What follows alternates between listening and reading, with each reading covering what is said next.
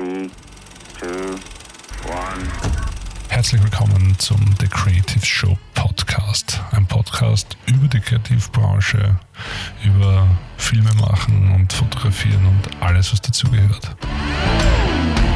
Hallo und herzlich willkommen äh, nach langer Zeit wieder mal äh, ein Podcast und nicht alleine, sondern mit einem ganz lässigen Gast, den ich vor einiger Zeit kennenlernen habe dürfen. Hallo Karl.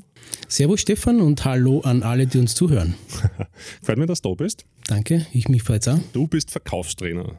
Ich bin Verkaufstrainer. Warst im, Vertrie im Vertrieb, du warst im Verkauf und du hast dich selbstständig gemacht jetzt. Genau. Das ist das, was ich. Erzähl mir ein bisschen was über dich. Naja, ich war Wie 18. alt bist du? Woher kommst du? Okay, von ganz vorne. Gut, das heißt, mal. ich bin 46, bin ursprünglich im Waldviertel geboren und lebe schon seit 16 Jahren in Weinviertel. War natürlich ein bisschen ein Kulturschock das Waldviertel, weil die Leute doch ganz anders sind dort. Aber wenn man ein bisschen näher eintaucht, dann versteht man auch warum und lernt das auch zu schätzen. Okay. Und ich war 18 Jahre im Verkauf, zum Schluss für eine US-Firma, für einen US-Konzern.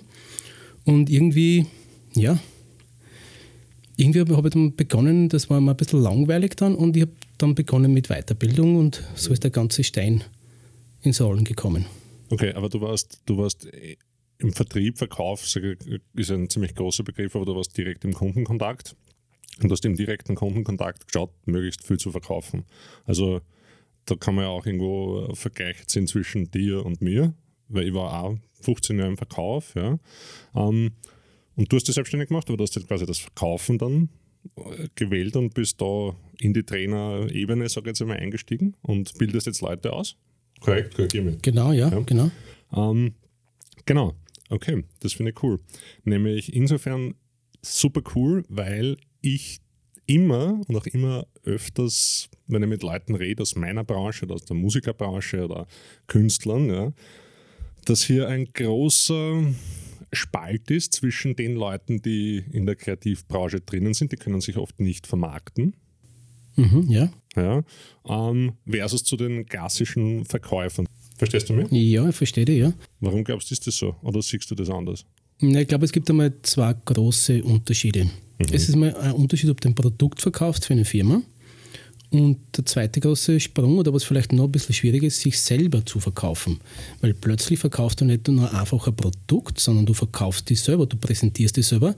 Und ein Kunde kann sagen, das Produkt ist nicht gut, sagt, okay, das ist das Produkt, aber wenn der sagt, dein, du, du verkaufst dich selber und du hast jetzt diese Leistung nicht gebracht, da ist wahrscheinlich ein bisschen anderer anderes Mindset notwendig, beziehungsweise nimmt man es vielleicht persönlicher. Ich glaube, dass das auch schwer ist. Und ich habe selber gerade gemerkt, ich bin jetzt nach außen getreten, ich bin sichtbar geworden mit Das Homepage, auch, ja. mit, mit, mit Instagram, mit Facebook und diesen ganzen Dingen. Das war für mich auch neu, so in der Art und Weise. Aber es war total aufregend. Weil du drückst dann auf den Knopf und auf einmal ist dieses Video, was du gemacht hast, was wir zwar gemacht haben, ist dann einfach sichtbar, theoretisch für die ganze Welt. Du hast, das, du hast das jetzt nicht negativ empfunden, sondern aufregend empfunden. Für mich war es aufregend, wirklich aufregend, weil das ist schon ein bisschen so, aber wieder die Komfortzone verlassen, was natürlich auch sehr viel mit meiner Ausbildung zu tun hat. Ich erzähle vielleicht einmal kurz, ich habe neben dem Verkaufsjob habe ich begonnen mit einer Hypnose-Ausbildung. So bin ich eigentlich in die ganze Geschichte reingerutscht. Das war das Erste, was du gemacht hast, Das war das eine erste. Genau, war eine Hypnose-Ausbildung. Und das war total spannend, weil ich total kritisch war, ob das überhaupt funktioniert. Und dann habe ich mit einer Teilnehmerin zusammenarbeiten müssen, die man nicht, sagen wir so, das war die, mit der was ich am wenigsten zusammenarbeiten wollte. Ja. Lustig. Und da haben wir dann so eine Übung gemacht in der Hypnose und ich habe gemerkt, boah, das funktioniert wirklich. Und dann bin ich immer tiefer in das Thema eingetaucht. Natürlich habe ich das nächste Seminar gemacht, dann habe ich angefangen mit NLP Practitioner, dann habe ich den, äh, den Hypnose-Coach-Ausbildung gemacht, dann habe ich den Master-Ausbildung gemacht, dann habe ich die normale Okay. Coaching-Ausbildung gemacht und zum Abschluss dann noch die Trainerausbildung und das sind aber eh schon zwei Jahre vergangen circa, ja. Aber das hast du zwei Jahre neb, äh, neben deinem Hauptberuf hast du das gemacht. Ganz genau, ja. Okay, na, das ist aber ziemlich Aufwand, oder? Also Zeitaufwand ist das immens groß. Naja, es geht natürlich einiger Urlaub drauf natürlich, aber das war total, ich, war- ich habe auch gemerkt, wenn ich in der Ausbildung war, dass ich danach viel besser drauf war, als wenn ich normal im Job war. Und habe dann aber gemerkt, wenn im Job war, okay, das wird jetzt wieder ein bisschen so, wie es vorher war und habe mich dann schon wieder gefreut auf die Ausbildung. Das heißt, diese Ausbildung war aber auch ein Urlaub für mich. Okay, verstehe. Eine Frage. Jetzt hast du die Ausbildung gemacht. Ähm, in dem, äh, mit dem Wunsch, dich damit selbstständig zu machen, oder war der erste Antrieb der, dass ich sage, okay, ich bin jetzt Verkäufer, ich bin jetzt im Vertrieb, ich mache jetzt die Au- Ausbildungen einerseits, weil ich mich selber besser kennenlernen will oder meinen Horizont erweitern will oder wie auch immer, und auch, um in meinem Beruf besser zu werden? Der erste Gedanke war ja, also ich möchte mich weiterbilden, weil man, wie gesagt, ein bisschen langweilig war schon. Also der Job selber nicht, aber nur das war das schon so gewohnt. Also das Leute treffen und verkaufen habe ich gern gemacht. Und das war der Start, da eben noch besser zu werden und an mir zu arbeiten. Und umso mehr Ausbildung, was ich gemacht habe, umso klarer ist für mich geworden, Okay. dass ich was anderes machen muss. Und irgendwer hat mich in der ersten Ausbildung mal gefragt, naja, vielleicht möchtest du auch in Zukunft mit, mit Menschen arbeiten. Und ich gesagt, na, mit Menschen mag ich nicht arbeiten. Das war meine erste Aussage. Okay. Und dann bin ich draufgekommen, ich arbeite schon die ganze Zeit mit Menschen. Und, und ja, und dann habe ich gemerkt, dass mir es richtig Spaß macht. Und ich habe gemerkt, dass ich wirklich gut bin. Und das hat mir natürlich auch Bestätigung gegeben.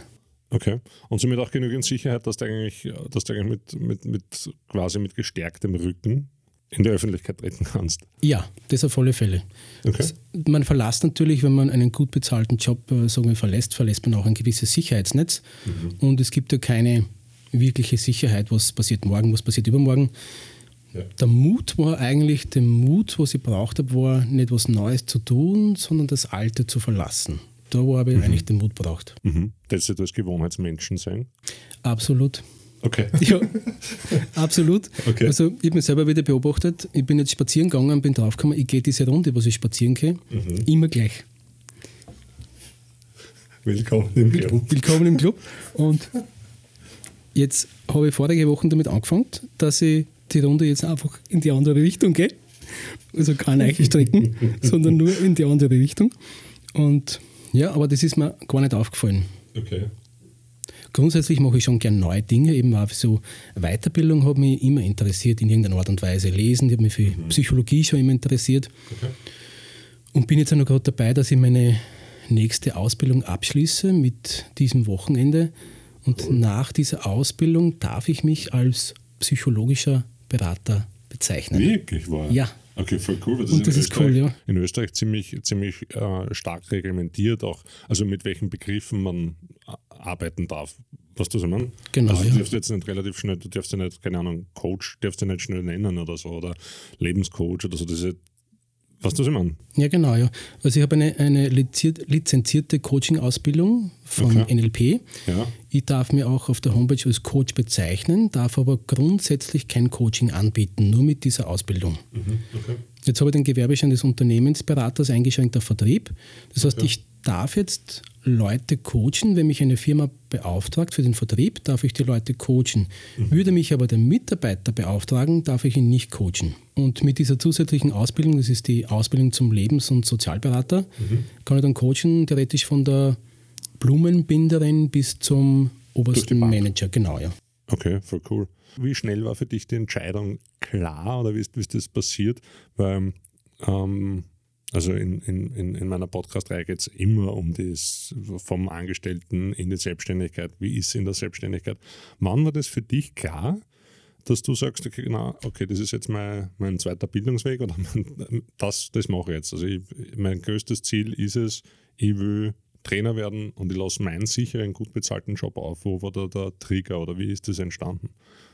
Entstanden ist es, glaube ich, so. Also bei NLP geht es auch viel um, um Werte und um Glaubenssätze. Mhm. NLP ganz kurz ist Neuro, neurolinguistisches Programmieren, das heißt, erklär es kurz bitte. Also Neuro, das Gehirn, linguistisch über die Sprache und Programmieren quasi über die Sprache das Gehirn programmieren, kann man so Ja. sagen. Ja. okay. Ja. Kommt eigentlich aus der therapeutischen Entwicklung, also der Richard Bendler und der John Grinder, die haben äh, wirklich sehr, sehr erfolgreiche Therapeuten quasi beobachtet und dann quasi modelliert und die besten Techniken rausgenommen und haben aus dem quasi NLP geschaffen. Okay, okay. Wie lange wie, wie lang gibt es das schon? Du bist da sehr informiert anscheinend. Interessiert seit die 70er Der, Ri- Jahren. genau, seit, seit den 70er Jahren, der Richard Bendler, ich habe den auch persönlich kennengelernt. Das ist Wirklich, wirklich, ja? ja, ja, in Amerika Voll bei der cool. Trainerausbildung. Äh, Das ist natürlich schon, dieser Mensch ist eine Institution, das kann man schon Mhm. so sagen. Der hat in den 70er Jahren begonnen und seitdem wurde das immer weiterentwickelt und weiterentwickelt. Gibt auch ganz verschiedene Strömungen und es gibt da keine, keine offizielle ja, Sache, wie muss NLP sein, sondern gibt es wirklich verschiedene Strömungen und verschiedene Richtungen und auch verschiedene Meinungen. Also du, äh, zum, jetzt habe ich dir ein bisschen bei der Beantwortung ein bisschen rausgeworfen. Okay, also das NLP hat viel mit Werten zu tun, du lernst viel über dich selbst kennen und über deine Einschätzung alles rundherum. Ja? Und im Zuge dessen bist du dann? Im Zuge dessen bin ich draufgekommen, dass Freiheit ein riesig großer Wert ist für mich. Mhm. Und auf lange Sicht frei zu sein, ist mir dann erschienen, ist eigentlich die einzige Möglichkeit, wenn ich mich selbstständig mache. Mhm. Hast du dich vorher unfrei gefühlt? Naja, ich habe im Job schon sehr viele Freiheiten gehabt. Ich habe aber auch Sachen tun müssen, die was mir nicht mehr so gut gefallen haben. Also das, was man einfach, das, ich habe einen Wertekonflikt schon innerlich gehabt ein bisschen, muss ich sagen, weil ich, ja, weil ich einfach schon was anderes machen wollte. Mhm. Und dieses, diesen Freiheitsruf quasi in mir gehört habe schon lange. Und ja, dem bin ich dann gefolgt. Und mega geil. Kann ich da nur gerade, ist mega geil. Also ich freue mich extrem an solche Geschichten heim. Okay, cool. Um, wie ist es dann weitergegangen? Also wie, wie lange war das Prozedere von Angestelltenverhältnis? Ich habe die Idee, ich mag das jetzt machen. Ich lasse das auf, gehe ins nächste. Wirst du da vorbereitet? Also mit Sicherheiten etc. Und, und mit Sicherheiten also gezogen über ein Jahr, also der, die, wo die Entscheidung gefallen ist, dass ich das machen will, bis dass ich dann wirklich selbstständig war. Ja waren fast zwei Jahre, aber da bist du dann nur in den Unternehmergründerprogramm drinnen und durch, durchlaufst da einige Sachen. Ja, das hat sich schon ein bisschen gezogen, weil du musst es ja planen, wenn du aus so einer Firma aussteigst, wie steigst du aus, wie kannst du aussteigen und okay. wie schnell. Mhm. Und mein erster Plan war eigentlich, das nebenbei zu machen, neben der Firma, dass ich quasi weniger Stunden mache. Okay, okay. Und dann das nebenbei aufbaue, aber es heißt immer, wer äh, der Plan B sozusagen. Ne? Ja, aber der Plan B geht nie auf. Ne? Genau. Und wenn man einen Plan B hat, dann ist man mit dem Plan A nicht wirklich zufrieden. Und so haben wir für den Plan A entschieden und habe das wirklich einen, einen Strich gezogen und ja, bin jetzt Vollzeit selbstständig. Und fühlst dich frei? Ich, ich habe das Gefühl der Freiheit, ich bin jetzt draufgekommen, dass ich eine eigene Dynamik habe. Mhm. Ich habe früher sehr, sehr zeitig begonnen eigentlich zum Arbeiten und jetzt ist mir lieber, wenn in der Früh zum Beispiel, wenn ich mal spazieren gehe und meine Gedanken einmal ein bisschen klar mache und dann und ich merke, dass ich zum Beispiel zwischen 17 und 19 Uhr eine ganz eine gute Phase habe zum Kreativsein und zum, zum was entwickeln, zum Schreiben und Texte schreiben und solche Dinge. Kostet es dir viel Kraft? Ähm, man ist ja nicht jeden Tag gleich gut drauf. Ja? Stimmt, ja. Und, und auch nicht gleich produktiv. Zwingst du dich an ausgesprochen unproduktiven Tagen dann trotzdem dazu produktiv zu sein oder wie gehst du das an? Naja, da muss man dazu sagen, da muss ich ein bisschen weiter zurückgreifen. So. Ich bin ja auf einem kleinen Bauernhof groß an einem Waldviertel ja. und da war natürlich Samstag ein ganz normaler Arbeitstag. Und auf einem Samstag nichts zu tun, war für mich total schwierig.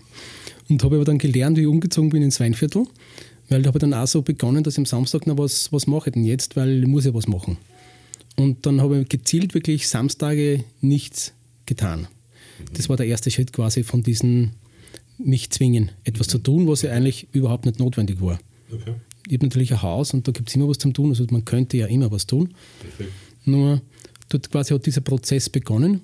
Und im Verkauf im Außendienst hast du auch sehr viele Freiheiten eigentlich, wenn du trotzdem ja. deine Leistung bringst. Und da habe ich das auch schon gelernt eigentlich, dass es nicht immer so wichtig mhm. ist, dass ich jetzt um 8 Uhr genau das mache oder das mache, sondern da ist vielleicht wichtiger, ich denke ein bisschen mehr darüber nach, mhm. gehe vielleicht auch mal spazieren. Mhm. Und da bin ich eigentlich schon in die Richtung also gekommen, kann man sagen. Und jetzt versuche ich auch die Zeit, wo ich zum Beispiel gerade nicht wirklich was zu tun habe, dass ich mhm. das genieße und dass ich mir die Zeit einfach für mich nehme. Okay. Weil jetzt zu Beginn ist natürlich, ich bin nicht voll Gas ausgelastet, logischerweise. Na schon klar, okay, verstehe. Aber das kannst du auch annehmen, weil das war was, was ich lernen musste. Das muss ich auch noch immer lernen, aber ich bin in dem Prozess schon ein bisschen, ich habe von, vielleicht habe ich schlechter begonnen, dass ich vielleicht schon ein bisschen weiter bin im Prozess jetzt wie vielleicht normal. Ja. Wie definierst du Freiheit? Freiheit ist für mich, äh, entscheiden zu können, was ich in Zukunft mache und auch die Freiheit zu haben, mir mein Sicherheitsnetz wegzunehmen, um etwas Besseres zu erleben. Mhm. War das jetzt verständlich? Ähm, der, der, der, der, Schlusssatz nicht ganz. Das Sicherheitsnetz, du, du, du magst so frei sein, dass, du, dass dir jegliches Sicherheitsnetz so weit egal sein kann, dass du jederzeit sagen kannst, ich bin so frei, ich wandere morgen nach Tansania aus. Ja, also, ja ich, ich, weiß, was du meinst. Sagen wir so, ich bin äh, ein Gewohnheitsmensch und ein Gewohnheitsmensch hat auch gern Sicherheit. Ja, ja, das muss ich genau. Ja. zugeben. So, das heißt, bei mir war der Konflikt eigentlich zwischen Freiheit und Sicherheit. Mhm. Und ich habe jetzt äh, Sicherheit abgegeben, um mehr Freiheit zu haben. Okay. Und mit dem kann ich auch ganz gut leben, ja. nachdem ich dich jetzt auch schon ein bisschen kenne und ähm, wir auch schon gemeinsam quasi gearbeitet haben und, und, und, und äh, telefonieren immer wieder, glaube ich, kann ich dich recht gut einschätzen. Aber wie, wie, wie handelst du, hast du dir klare Ziele definiert? Also so, so ich möchte bis Jahresende das und das erreicht haben. Ich möchte das und das im Monat zumindest haben. Ich möchte, keine Ahnung, ich möchte den und den Kunden bekommen oder ich möchte ein Seminar im Monat halten. Irgendwelche. Hast du das gemacht, strukturiert? Ich habe strukturiert schon was gemacht und zwar mit einem Freund, der was schon länger selbstständig ist, der hat quasi, wir haben sie mit durchgerechnet, was, was muss ich denn am Tag verdienen, damit ich safe Okay. bin, was muss ich am Tag verdienen, damit es mir gut geht und was darf ich verdienen am Tag, dass es mir wirklich, wirklich gut geht. Ich kann das nicht mehr runterbrechen am Tag genau, aber ich sage circa, wenn ich im Monat zwischen 6.000 und 8.000 Euro Umsatz mache, Ja. dann bin ich total chillig. Dann bin ich total chillig. Dann, dann, dann hast du quasi Freiheit und Sicherheit äh, aufs, aufs Königslevel gehoben. Genau. Geil. Okay. Cool. Finde interessant, ist nämlich eine, ist, ist eine Summe, die, die also sehe ich eigentlich bei mir. Das, dann läuft alles ganz gerade und rund äh, dahin. Ähm, ich habe nur ab und zu das Problem, ich weiß nicht, aber das wird ein Glaubenssatz sein, Schau, schauen wir mal. ist, dass ich teilweise ähm, schon auch ein Problem habe, selbst, ja, diese kleine Stimme im Hinterkopf, so, bist du das überhaupt wert? Hast du das überhaupt verdient? Kann ich überhaupt so viel Geld verlangen für das, äh, in Anbetracht dessen, dass ein anderer für das Geld weiß ich nicht, was alles machen muss. Was das ich meine? Also so dies, Ja. dieses Ding. Ich weiß, dass das ein Blödsinn ist im Grunde. Also, das, also es, es hat keinen, keinen logischen Grund, das verstehe ich, also es ist eine Gefühlssache. Aber kannst du das nachvollziehen? Das kann ich total nachvollziehen, weil wo lege ich meinen Preis fest, wie viel verlange ich? Dann gibt es Ja. natürlich das Zweite, was nichts kostet, ist nichts wert. Das ist auch ein Glaubenssatz. Ja. Und natürlich, wenn du viel mit Firmen arbeitest oder vorhast, mit Firmen zu arbeiten, musst du natürlich irgendwo einen Preis finden, der was vielleicht für dich sogar höher erscheint, aber für die Firma so hoch ist, dass, dass du auch dass die das Gefühl haben, die die kaufen Qualität. Naja, das ist klar, Weil, verstehe ich schon. wenn ja. du jetzt für eine Firma verlangst, machst du zum Beispiel im Business Coaching verlangst 90 Euro, was ich eh nicht machen würde, dann würde ich sagen, naja, puh, 90 Euro, das weiß ich nicht, ob das was ist. Ja?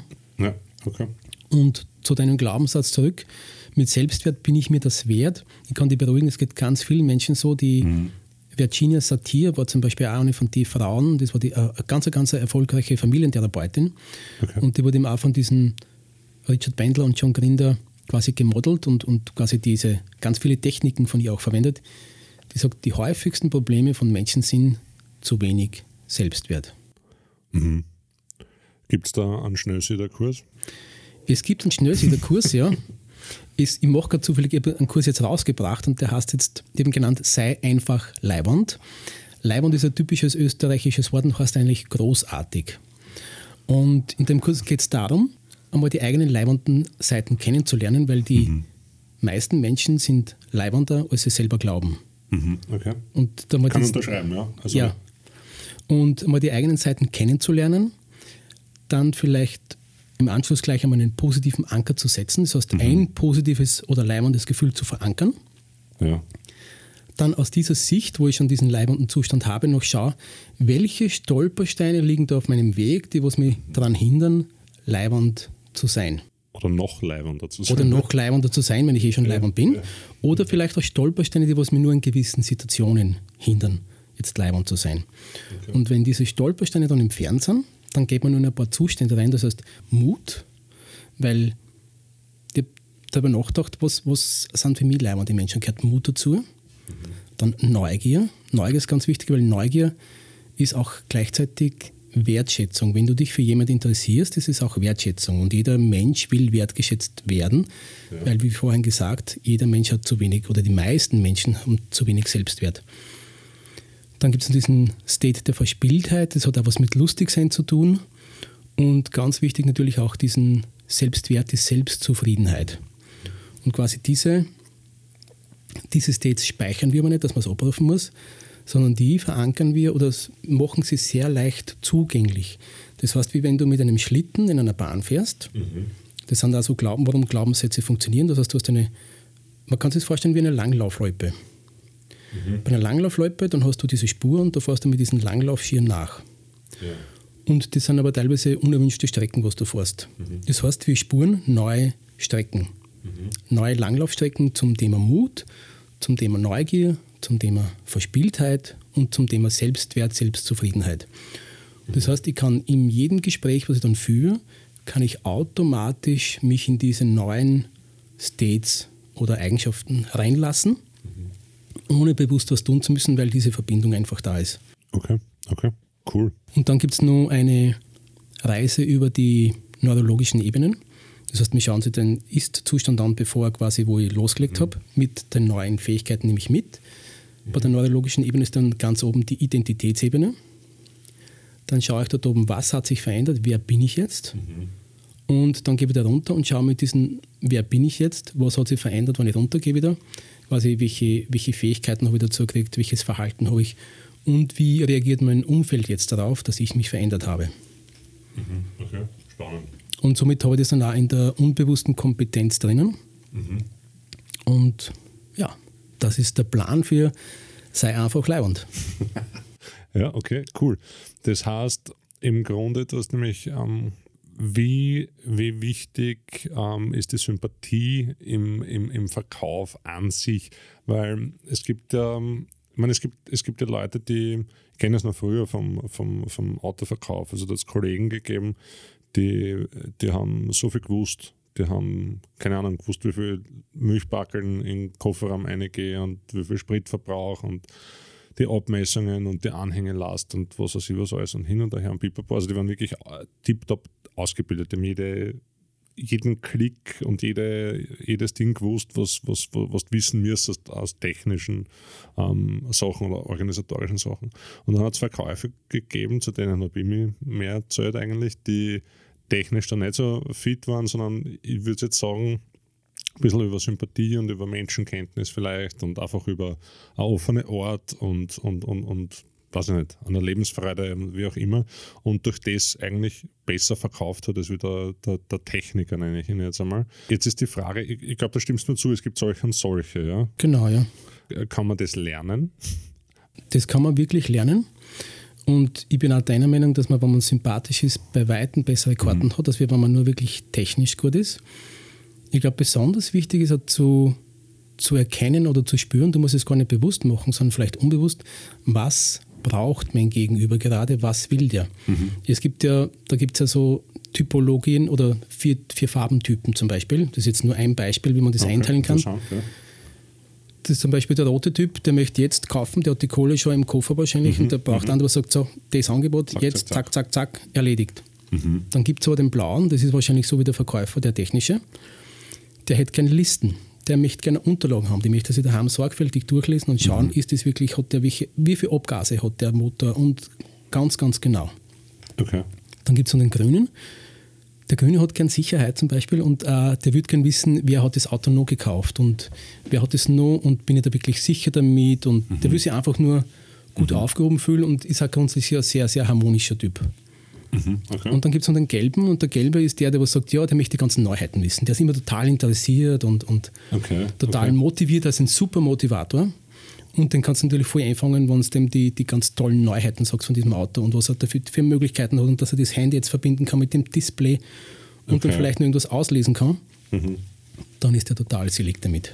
Okay, also das heißt, ähm, anknüpfe und das dann jetzt zum Beispiel mich darin schulen würde, herauszufinden, welche Farbe vor mir sitzt als Verkäufer. Ja, ähm, und dann ein bisschen, an, dann weiß ich auch, was der braucht oder was der halt anspringt, etc. Dann ich mir leichter, sympathisch zu wirken.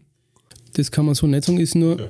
wenn, man, wenn man ein gutes Gefühl hat, dann braucht man über diese Dinge gar nicht nachdenken, ja, weil es verkompliziert auch viel. Dann habe ich vielleicht eine Liste und sage, boah, der ist jetzt gelb, der ist gelb, ah, das ist vielleicht ein Mixtyp, der ist vielleicht blau, gelb und rot. Und was mache ich jetzt? Es ist schon, für mich was wichtig, das zu wissen, was die Typen sind, aber ich mache das jetzt einfach wirklich nach, nach Bauchgefühl. Mhm. Und was auch wichtig ist, ein bisschen so die, die Wertigkeiten herauszuhören, wenn er etwas sagt. Wenn er schon mal das Wort Sicherheit oder, oder Sicherheitsgurt erwähnt hat, zum Beispiel, oder nach dem Bremsen fragt, dann kannst du mir annehmen, dass dem Sicherheit wichtig ist. Wenn er genaue Daten nachfragt von dem und dem, dann gib ihm die genauen Daten. Und nur einfach ist, wenn du dann fragst, was ist Ihnen beim Autokauf wichtig? Ja. Auf was schauen Sie, wenn Sie ein Auto kaufen? Dann wird er da wahrscheinlich Antworten geben. Antworten geben, genau. Okay, okay, interessant. Und Sympathie kann man schon schulen im Prinzip. Es ist ja leicht sympathisch zu sein. Man, man beobachtet ja zum Beispiel, wenn zwei was trinken gehen, die heben zur selben Zeit das Glas, die, die bewegen sich, die spiegeln sich, genau, das ist das Pacing beim NLP. Ist genau, ja. Genau. Und das ist ja relativ einfach. Nur stell dir vor, du hast einen Kunden, der ist dir absolut unsympathisch. Und du sollst aber den Kunden auch was verkaufen. Und es gibt natürlich so Kunden, liegt gar nicht an den Kunden, sondern es liegt an der, an der Gegenüberstellung von Verkäufer und Kunde. Und die Kunst ist, da irgendwas zum Finden, was dir sympathisch ist. Und wenn es nur die Schuhe sind, wenn der geile Schuhe hat oder irgendwas oder ein geiles Auto hat, dann hast du schon irgendwas, was du an dem sympathisch findest. Und sobald du das hast, dann strahlst du das auch aus und der Gegenüber merkt das. Und du bist ein Stück weit auch schon sympathisch. Witzig. Das hat meine Mutter damals gesagt über unsympathische Lehrer im Gymnasium. Stefan, sucht er beim größten Trottel eine Sache aus, die er gut kann oder die lässig ist und es wird die Sache verändern. Weißt du, was ich meine? Und das ist quasi das, was du gerade sagst. Also finde ich cool, ja. Spannend finde ich auch, also in meinem Seminar gibt es dann auch äh, so eine Hausaufgabe. Die müssen Sie nächsten Tag, also nächsten Tag, das ist also so ein Tag Pause dazwischen, müssen Sie jemanden suchen, der Ihnen total unsympathisch ist und mit dem reden. Das ist natürlich auch ein Stück weit Verlassen der Komfortzone. Und die merken, dass das Leute sind, die was da aber wirklich oft Sachen haben, die was ihnen dann wirklich sympathisch sind. Der ist vielleicht total unsympathisch, geht aber gern laufen, hat vielleicht sogar dieselbe Laufuhr. Und dann hast du aber schon ein Gespräch und dann kommst du drauf, so unsympathisch ist der gar nicht. Und eins muss man sich schon immer klar sein. Wenn man aber einen Gegenüber hat, der was einem nicht sympathisch ist, dann hat der ganz bestimmt was, was du auch hast, weil sonst würdest du den nicht als unsympathisch empfinden. Das heißt, es gibt irgendwas, was du entweder zu wenig hast oder auch hast, eine Eigenschaft, die du selber an dir nicht magst. Und das muss man sich immer bewusst sein. Schwierig. Ja, weil wenn du sagst, ja, das Gegenüber, dem mag ich jetzt überhaupt nicht, um nicht zu sagen, das ist ein Arsch, dass der was hat, was du auch hast, was du vielleicht aber selber nicht siehst. Ja, das ist interessant. Das, da haben wir sogar schon mal geredet. aber Ja, das, das, das, das ist ähm, richtig. Oder wenn jetzt ich angenommen an jemand was kritisiere, was mich richtig stört, also gibt es angenommen Person X hat eine Eigenschaft, die was mich total stört. Vollträger. voll triggert und ich aber eigentlich schon weiß, ja, das ist jetzt eigentlich ein bisschen übermäßig. Das ist zwar nicht optimal, was der macht, aber das ist, meine Reaktion ist eigentlich übertrieben. Ja. Dann darf ich damit rechnen, dass ich diese Eigenschaft auch habe, nur mir selber aber nicht klar ist, oder ich habe sie von dieser, von dieser Eigenschaft zu wenig. Das heißt, wenn mir zum Beispiel ein ganzer Das zu wenig war mir nicht bewusst. Okay. das kann auch sein, das ist die zweite Okay. Möglichkeit, ja. Also angenommen, ich habe jetzt eine Person, die sehr, sehr viel Platz braucht, wie man so sagt, oder sehr, sehr groß auftritt und mich das extrem stört, dann kann sein, dass ich das auch mache, aber nicht merke. Oder aber, dass ich von dem zu wenig habe. Das heißt, ich könnte selber mehr Platz einnehmen. Das ist ja interessant. Okay, das ist, das ist was zum Nachdenken. Ja. Das ist was zum Nachdenken, genau. was zum Und das erdet, das erdet einen immer, immer ganz schön, weil man es ja, ich weiß das ja, dass das so ist, ne? trotzdem passiert es mir. Ne? Und irgendwann äh, Stunden später denkt, na, das mag ich jetzt nicht haben, dass das so ist. Wenn ich jetzt ein Bild zeichne, ein imaginäres Bild, ich zeichne, Ja. ich zeichne einen, einen äh, frischen, selbstständigen äh, Menschen, der, der ähm, sich sehr unsicher ist und, und, und auch Probleme hat, jetzt ähm, quasi seinen Preis zu verlangen oder überhaupt jetzt, ich glaube einfach, dass, die, dass, dass, dass die, der Prozentsatz von Introvertierten unter Künstlern etc. wahrscheinlich größer ist, als wie, sage jetzt mal, im normalen Schnitt. Für Markus kommt mir so vor. Okay. Wie kommen die dahin, dass die, dass die dieses, dieses Thema verkaufen oder rauskommen, ähm, ihr Produkt raus, sich rauszubringen und aus dieser, was waren da, keine Ahnung, drei, drei, drei Sachen oder was da halt einfällt, was jetzt jemandem sagen könntest, der das dann, wenn er es will und auch tut, ähm, vielleicht wirklich dann merkt, er, okay, cool. Naja, wenn das ein Künstler ist, das ist die Frage, was macht er? Angenommen, der, der, ein, der malt Bilder. Ja, okay, gehen wir, gehen, wir, gehen wir vom Künstler weg, es ist ein introvertierter Selbstständiger, der sich jetzt selbstständig gemacht hat und da echt noch ein Problem hat und, und mit einer Schüchternheit zu kämpfen hat. Ähm, einfach das Verkaufen einfach überhaupt nicht sein war oder ist. Und, und wie kommt er da aus? Und wie, wie, kann, wie kann jemand anfangen, das in Ordnung zu finden oder da eine, einen Groove zu bekommen, dass man sagt, okay, gut, ich gehe jetzt aus, das ist mein Produkt, ich verkaufe das, das bin ich, Punkt. Hast du Ideen? Absolut, ja. Gern. Also jeder Mensch weiß ja schon die guten Zeiten von sich selber. Mhm. Und Sinn macht, eine, eine Liste zu schreiben mit allen Fähigkeiten, die dieser Mensch hat. Das muss jetzt gar nicht nur beruflich sein, das kann auch zum Beispiel sein, wenn der angenommen vor zehn Jahren Fußball gespielt hat und sich da gut auskennt und auch vielleicht nur Leute kennt, dann schreibt er das auf die Listen auf. Alles, wenn er tanzen kann. Wenn er okay. alles, was er kann an Fähigkeiten, was er irgendwann irgendwo mal gelernt hat, mhm. eine Riesenliste machen. Mhm. Das geht sich locker, das kann locker mehr wie DIN auf vier Seiten sein. Mhm. Und einmal diese Liste anschauen. Okay. Und er verkauft ja nicht nur sein Produkt, sondern er verkauft ja auch seine Persönlichkeit mit. Mhm. Und wenn der zu einem Kunden kommt und der merkt zum Beispiel, der hat folgendes Problem mhm. Und er kann aber das Problem lösen, was ihm unmittelbar kein Geschäft bringt und löst ihm trotzdem, dann hat der andere das Gefühl, er hat ihm schon geholfen und wird noch leichter bei ihm kaufen. Mhm. Okay. Da bin ich jetzt aber schon ein bisschen weit gegangen. Nach dieser Liste wäre es auch noch gut, äh, gute Freunde zu fragen. Mhm. Okay. Was, was sehen die guten Freunde an dir selber oder an dir, mhm. was du gut machst, was du gut kannst. Mhm. Weil das ist quasi dieses Fremdbild. Vorher war es das Eigenbild. Ja, okay. Und das ist jetzt dann das Fremdbild quasi, das sind Sachen, die dir selber nicht bewusst sind. Mhm. Auch auf diese Liste drauf. Okay.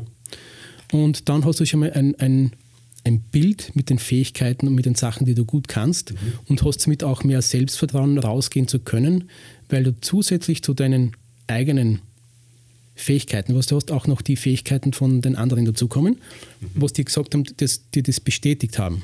Mhm. Okay. Und dann ist ein wichtiger und großer Punkt, wirklich Mut zu haben und die Komfortzone zu verlassen. Das, das heißt, muss jeder für sich selbst das muss jeder für sich selbst tun. Natürlich, das sind jetzt mal drei Punkte, was, was jeder in seiner Einzelarbeit tun kann. Natürlich Rhetorikschulungen, NLP-Trainings, Verkaufstrainings, Business-Coachings. Es gibt ja immer wieder Verkäufer, die ganz gut sind, in Kundenkontakte zu holen. Die haben einen ganzen Pool von Kunden, mhm. nur die kommen nie weiter bis zu einem gewissen Punkt und dort merken sie dann, dort, ob dort da, da wert irgendwas. Das heißt Abschlussschwäche vielleicht? Abschlussschwäche klingt jetzt sehr negativ. Ich sage mal, sie tun es ein bisschen schwer, sie haben zu wenig Abschlussstärke vielleicht. Okay. klingt besser, klingt besser. Genau. Dann ist dort wahrscheinlich irgendwas, was genau in der Situation, genau an dem Punkt wird man von irgendwas getriggert oder mhm. da wird es halt dann schwer. Und diesen Stolperstein zu entfernen, macht natürlich Sinn im Business Coaching. Okay, interessant. Mhm. Finde ich, find ich mega cool. Ich habe nämlich immer schon ähm, ein bisschen Berührungsängste gehabt. Du hast das vorher ganz kurz angesprochen, weil du gesagt hast, wenn man dann zu viel weiß und dann mit den, bei den Farben waren wir da. Mhm, genau. So, und dann, dann ist man quasi, dann, dann, dann probiert man sich nur das zu erinnern und ist eigentlich mehr verunsichert, als was, als was dann. Ähm, ich habe ich hab das nämlich immer, ich habe fast solchen Sachen immer ein bisschen gefunden oder nicht gern gemacht, weil ich war in meinem Ding meiner Auffassung nach gut. Mhm und wollte wollt, wollt nicht, wollt, wollt mir nicht ähm, belagern mit, mit Informationen, die mich vielleicht verwirren oder die, die, dann, die dann Sachen ändern. Äh, frei nach dem Motto, never change a winning system. Ähm, habe ich das, aber ich muss da sagen, ähm, so diese, diese, diese Gespräche, die, die, die wir da führen, die sind super cool und das kann ich ja voll annehmen, weil das ja ähm, quasi mir nicht vorschreibt, sondern mich zum Denken anregt. Was, verstehst du den Unterschied? Ja, genau. Ja. Und das ist so wichtig, glaube ich. Das, das, das ist cool, das wollte ich noch jetzt kurz am Rande Danke, das Danke schön. Das Lob einfach rüberwerfen. Dein Seminar haben wir, haben wir schon kurz, kurz vorher angesprochen, Karl. Ähm, das wird ein, ein, ist das dann ein Online-Seminar? Du hast das vorher schon ausgeführt, also die Inhalte mit, ähm, mit den verschiedenen Sachen. Ähm, Wie lange geht das oder wie, wie, wie, wie, schaut das aus? Wie, wie, hast, wie, hast das, wie setzt das um? Genau, also das Seminar, das sei einfach leibend, ist jetzt einmal ein Online-Seminar. Das ist ein Teil eigentlich von einem Verkaufsseminar. Also das ist der, der Einstiegsteil von einem Verkaufsseminar, weil es viel um Sympathie geht im Verkauf. Das ist geplant für zwei Abende mit äh, je 40 Minuten, weil man sollte bei einem Online-Training nicht länger als 40 Minuten Mhm. machen ohne Pause, weil sonst das zirkt sie recht. Das wird recht langwierig. Das heißt zwei Abende. Mit dreimal 40 Minuten. Und nach diesem Seminar sollte man, Ja. nach diesem Seminar hat man einen anderen Zugang zu anderen Menschen. Es hilft einem leichter und mutiger auf Menschen zuzugehen und das ist im Privatleben super und auch im beruflichen Alltag. Okay, lässig. Was kostet das? Darf ich fragen? Das Seminar kostet pro Teilnehmer 129 Euro statt 199 Euro inklusive Mehrwertsteuer, weil das ist auch ein bisschen mein Beitrag so ein bisschen an die Zeit jetzt, weil irgendwann werden diese Türen wieder aufgehen und die Leute sind jetzt konditioniert worden auf eine Dauer, die sind das ja gar nicht mehr gewohnt, dass ich irgendwo weggehe und irgendjemand anspreche oder dass ich mit irgendjemandem einfach so rede, weil das ja jetzt nicht passiert, das passiert ja gerade nicht.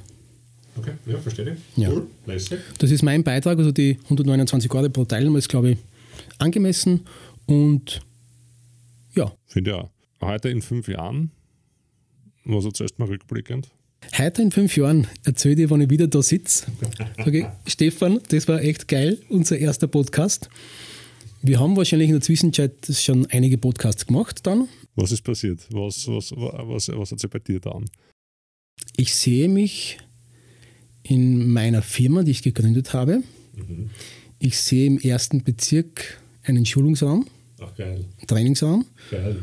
Und ich sehe mich aber auch mit Freizeit und mit wirklich vertrauenswürdigen Mitarbeitern. Okay, geil. Hab Keine Ahnung jetzt wie viele in fünf Jahren, aber da wird sich schon was heraustun und ja. Und aber schon trotzdem nicht so, also mein Bestreben ist nicht groß zu werden, nicht das Wachstum, sondern eine Lösung zu finden, wo man auch größere Firmen betreuen kann und da braucht man ein paar Mitarbeiter, dass man gewisses äh, Volumen abdecken kann und trotzdem aber auch klein zu bleiben und aber den Werten zu bleiben und was, was ist die Idee dahinter, wie bin ich da hergekommen und das möchte er beibehalten, so ein bisschen so den etwas zu verändern. Ich habe bewusst nicht gesagt, etwas zu verbessern, weil ganz viele Menschen haben schon den Wunsch gehabt, was zu verbessern und im Endeffekt haben sie es verschlechtert. Darum, Ja. darum sage ich verändern. Karl, was ist der Sinn äh, des Lebens für dich? Der Sinn des Lebens für mich ist, wenn ich, ich habe jetzt beschlossen, dass ich ca. 84 werde, vielleicht sogar ein bisschen älter, und dann möchte ich mir im Spiegel schauen können und sagen, ja, das war ein geiler Scheiß, was ich gemacht habe. Und, und ich möchte mir, ich glaube, der Sinn des Lebens ist auch ein bisschen, dass da ein bisschen auch diese Verspieltheit, was man in der Kindheit hat, vielleicht wieder zu finden, wenn man erwachsen ist, und das auch mitzunehmen ins Alter. Und ja, einfach zum Zurückschauen und sagen können, das war eine geile Zeit und ich habe was verändert, ich hinterlasse was. Geil. Verstehe. Kann ich unterschreiben. Also bin ich, bin ich voll bei dir. Okay, cool. Ja, lässig. Lässig, finde ich auch. Ich bin mit, mit meinen Fragen momentan, ich bin, das war so, also für mich, es muss nicht das Schlusswort sein, aber es war ein, ein, ein sehr schöner Satz. Was ich nur sagen möchte, weil in meinem Freundeskreis, man, jeder diskutiert ja über Corona und über die ganzen Dinge, vielleicht auch zu versuchen, was kann ich aus der ganzen Zeit Positives mitnehmen. Also für mich war der erste Lockdown, ich habe im ersten Lockdown sieben Tage Verkaufsseminar durchgeplant und ein Skript erstellt, gemeinsam mit einem Grafiker. Und nachdem ich sonst so nichts tun habe können, habe ich das einfach gemacht in aller Ruhe. Und das hat mir schon die, auch die nötige Zeit gegeben und die, die Ruhe gegeben, dass es total okay ist, dass ich jetzt nicht einfach wirklich da jeden Tag, wenn ich die Muse habe, am Computer sitze und das schreibe, weil das war für mich so arg. Ich habe mir gedacht, wie soll ich denn um Gottes Willen sieben Tage Verkaufsseminar planen? Ja. Und dann habe ich mit einer Freundin telefoniert und gesagt, naja, der Plan halt einmal einen Tag. Und du wirst doch an einem Tag einen Tag Verkaufsseminar planen können. Da habe ich gedacht, das ist eigentlich gar keine blöde Idee. Okay. Und habe das dann auch gemacht. Natürlich wird das, bleibt das nicht ein Tag, weil du hast einmal die, die, die Agenda. Dann musst du die, wie befülle ich die Agenda, wie, mit welchen Techniken, mit welchen Metaphern, mit welchen Geschichten dazu, diese ganzen Dinge und dann, dann wie schreibe ich es nieder, wie schaut das Handout aus. Da kommt natürlich viel mehr dazu. Mhm. Aber nachdem ich die Agenda gehabt habe, war das dann schon so einfach für mich, weil dann habe ich dieses, diesen Raster quasi, habe ich nur befüllen müssen mit, mit Dingen von ich habe einen Mix gemacht zwischen NLP-Techniken und Verkaufstechniken. Mhm, okay. Und das habe ich sehr gut kombiniert. Das kann man auch modulbauweise verwenden. Das heißt, ich kann nicht sagen, ich möchte nur drei Tage Seminar haben oder okay. vier Tage Seminar und ich kann das individuell für diesen Kunden zusammenschneiden, genau das, was er haben will. Genau. Okay, cool. Also das heißt, im Grunde, im, im Grunde sollte man, also jetzt in meinen Worten, Dinge, die du nicht ändern kannst, sollte so weit ändern zu deinem Vorteil und das Beste daraus machen. Und du hast das gemacht äh, beim ersten Lockdown, beim harten Lockdown, wo wirklich alles dicht war, wo jeder daheim war, hast du diese schier unmenschlich große Arbeit einfach gemacht. Und es gibt dann in NLP ein super Axiom, das heißt, das flexibelste Element steuert das System. Mhm. Das heißt, wenn du das System kannst du nicht ändern, aber wenn du innerhalb von diesem System flexibel bist oder der flexibelste bist, dann mhm. kannst du das System steuern durch, durch deine Veränderung. Interessant. Geil. Ja, muss man ein bisschen nachdenken darüber. Muss man ein bisschen ja, nachdenken darüber. Geil. Aber macht Sinn, ja. Das macht wirklich Sinn, ja. Es war mir ein Volksfest. Mir auch, immer wieder mit dir. Gerne, Stefan. War, war wirklich cool. Ich habe mich halt echt schon gefreut auf das. Wirklich. ich habe mich schon die ganze Woche gefreut drauf. so geil. Und wenn ich jetzt auf die Uhr schaue, dann haben wir, haben wir eine Dreiviertelstunde haben wir jetzt geplaudert. Unvorbereitet fast. Unvor also ich war gänzlich unvorbereitet, ich muss ich da rein sagen. ja. In diesem Sinne sage ich vielen Dank fürs Zuhören. Es hat sich sehr gut angefühlt wieder vor dem Mikro zu sitzen.